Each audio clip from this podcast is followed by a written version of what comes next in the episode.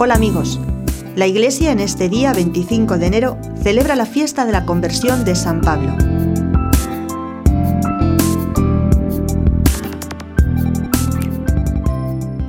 Saulo, natural de Tarso, era fariseo rigorista formado por Gamaliel. Estuvo presente en la lapidación del diácono Esteban.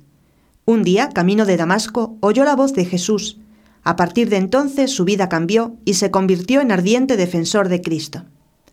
La Biblia, en el capítulo 9 de los Hechos de los Apóstoles, narra así la conversión de San Pablo. Saulo, respirando amenazas de muerte contra los discípulos del Señor, se presentó al sumo sacerdote y le pidió cartas de recomendación para las sinagogas de los judíos de Damasco, para que si encontraba algunos seguidores de Cristo, los pudiera llevar presos y encadenados a Jerusalén. Saulo cree perseguir, pero en realidad es perseguido por el amor de Cristo.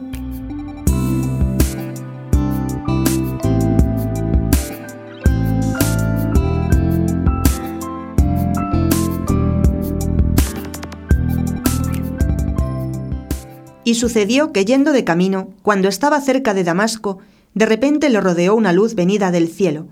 Cayó en tierra y oyó una voz que le decía, Saulo, Saulo, ¿por qué me persigues?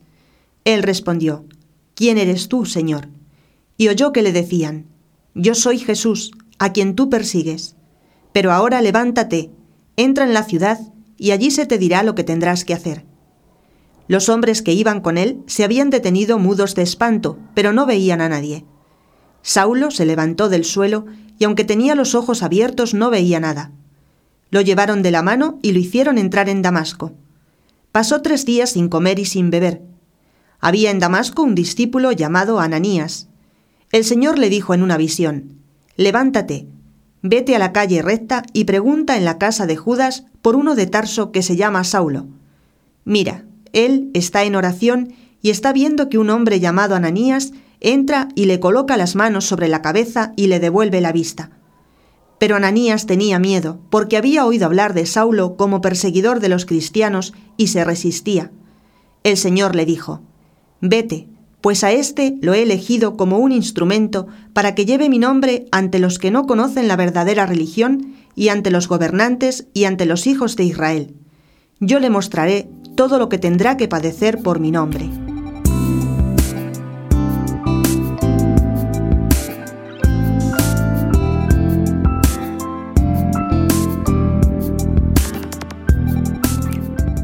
Fue Ananías, entró en la casa, le colocó sus manos sobre la cabeza y le dijo, Hermano Saulo, me ha enviado a ti el Señor Jesús, el que se te apareció en el camino por donde venías, y me ha enviado para que recobres la vista y seas lleno del Espíritu Santo.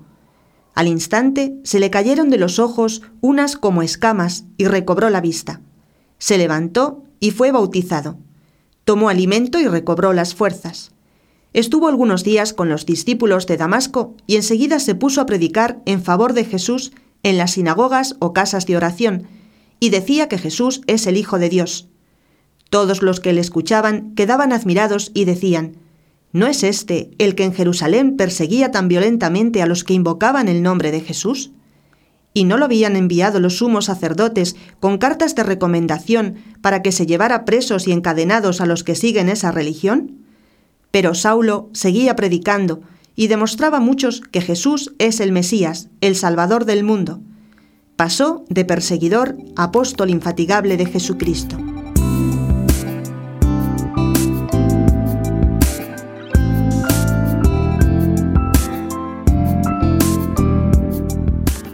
Saulo se cambió el nombre por el de Pablo. En adelante únicamente Cristo será el centro de su vida. La caída del caballo representa para Pablo un auténtico punto sin retorno. Que también nosotros escuchemos la llamada personal a la conversión, a la santidad, y seamos instrumentos dóciles y eficaces en la tarea de la nueva evangelización.